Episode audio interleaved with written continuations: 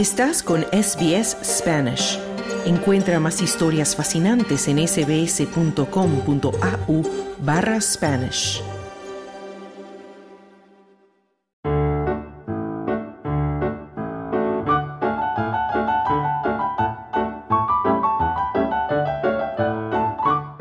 Y en fin de semana de SBS Audio ya llegamos al tiempo de las noticias positivas y se encuentra con nosotros Claudio Vázquez. Claudio, ¿cómo estás? Muy bien, Carlos. Bueno, Claudio, vamos a comenzar hablando de un descubrimiento científico que se está realizando aquí en Australia y que en este momento está en una fase exploratoria, ya vendrán las pruebas clínicas, pero en una universidad, un instituto, descubrieron cómo poder erradicar a una enfermedad inmune como lo es el lupus. Así es, Carlos. Tal como tú dices, una nueva investigación realizada en Australia, en la Universidad de Monash, podría ser una gran noticia para millones de personas.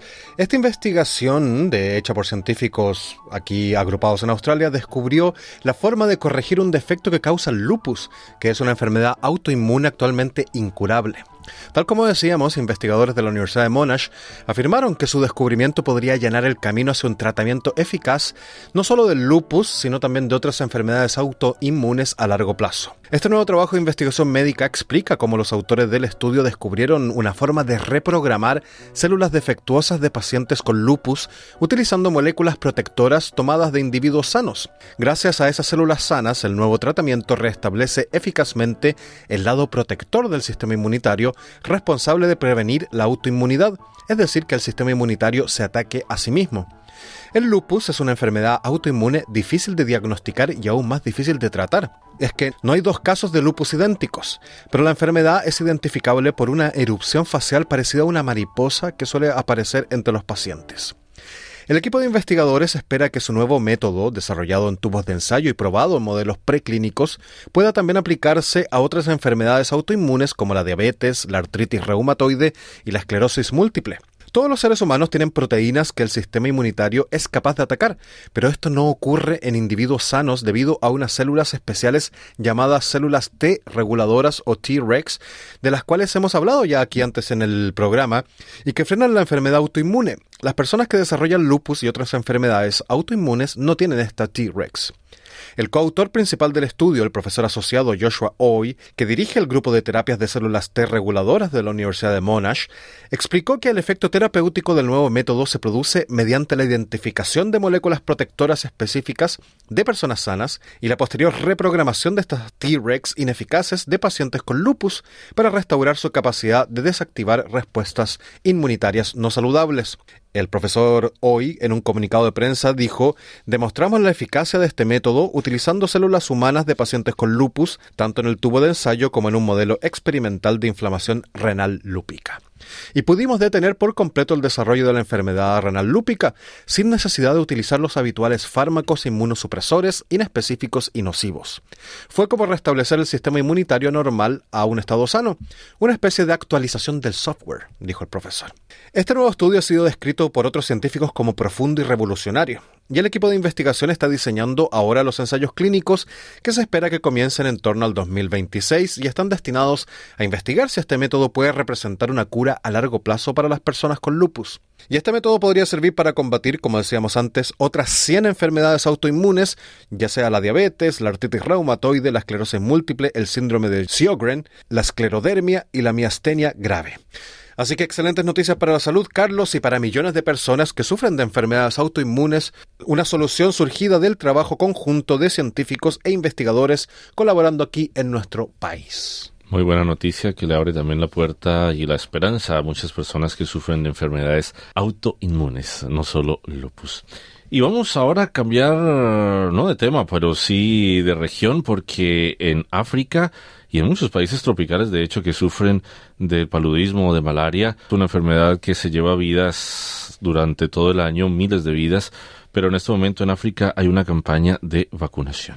Así es, Carlos, tal como dices, en África y específicamente en Camerún, vamos a sentarnos en ese país, pero en general es el continente entero, comenzó una gran campaña para luchar contra el paludismo o la malaria, como se conoce más popularmente esta enfermedad. Te cuento que en 2022 se produjeron 249 millones de casos de paludismo en todo el mundo, que causaron 608 mil fallecimientos. Y África concentró el 94% de los casos y el 95% de los muertos, de los que el 78% fueron niños menores de 5 años. Lamentablemente, cada minuto un menor de 5 años muere por esta causa en el continente africano. Y la vacuna antipalúdica, la RTSS, también conocida como Mosquirix, fue la primera aprobada en 2021 por la Organización Mundial de la Salud para combatir el parásito Plasmodium falciparum, el más agresivo y frecuente en África, causante del 90% de las muertes por malaria. Gracias a esta campaña, la vacuna se administrará gratuitamente a niños de entre 6 meses y 5 años. Durante los últimos tres años, Kenia, Ghana y Malawi participaron de un programa piloto que vacunó contra la malaria a más de 2 millones de niños y resultó en un descenso del 13% en las muertes, según datos de la UNICEF. Pero ahora, en este 2024, 20 países africanos planean introducir la vacuna y un, un plan que, entre otros factores, dependerá de cuándo esté disponible la segunda vacuna contra la malaria recomendada por la OMS. Y uno de los países que desarrollará esta campaña masiva de vacunación es Camerún, que es una nación con más de 27 millones de habitantes y es uno de los 11 países más afectados por la malaria en el mundo, con unos 6 millones de casos anuales, según la OMS. Tal como tú decías, el clima tropical del país centroafricano y el acceso limitado a los servicios sanitarios y a medicamentos, especialmente en las zonas rurales y remotas, contribuye a la expansión de esta enfermedad. La nación centroafricana pretende vacunar a medio millón de niños en este año y el próximo. La vacuna puede reducir la incidencia de la malaria grave, las hospitalizaciones y las muertes de niños pequeños, y en este sentido tiene el potencial de aliviar el impacto socioeconómico de la enfermedad en las familias y en las comunidades involucradas en el programa.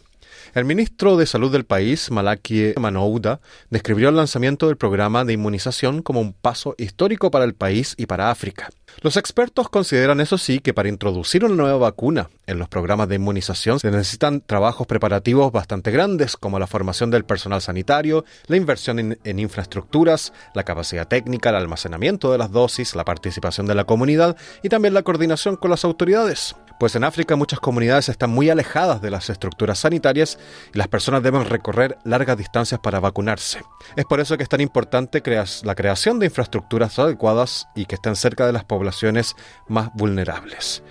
Y muchos padres lamentablemente aún dudan de la eficacia de la vacuna, por eso es importante donarles tranquilidad por el bienestar no solo de sus hijos, sino también de la familia en general. Y esta vacuna contra el paludismo ha sido sometida a rigurosas pruebas para garantizar su seguridad y eficacia, y se ha demostrado que proporciona una protección significativa contra las formas más graves de esta enfermedad en niños pequeños y las autoridades africanas han enfatizado mucho en cómo difundir este mensaje sobre la seguridad, la eficacia y la calidad de las vacunas, y se ha creado un número de teléfono gratuito para gestionar las preocupaciones planteadas por las comunidades. También se han reforzado las capacidades de los proveedores de atención sanitaria y de los trabajadores sanitarios comunitarios que están en contacto regular con las poblaciones.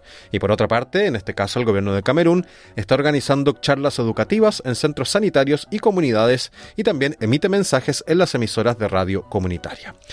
Así que Carlos, muy buenas noticias en la lucha contra el paludismo o la malaria, que alegran no solo a Camerún y a África, sino también al mundo entero, considerando que las enfermedades transmitidas por mosquitos son una de las mayores causas de muerte en todo el mundo.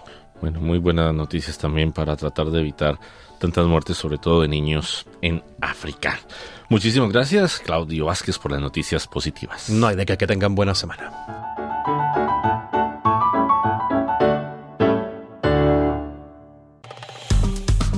Dale un like, comparte, comenta. Sigue a SBS Spanish en Facebook.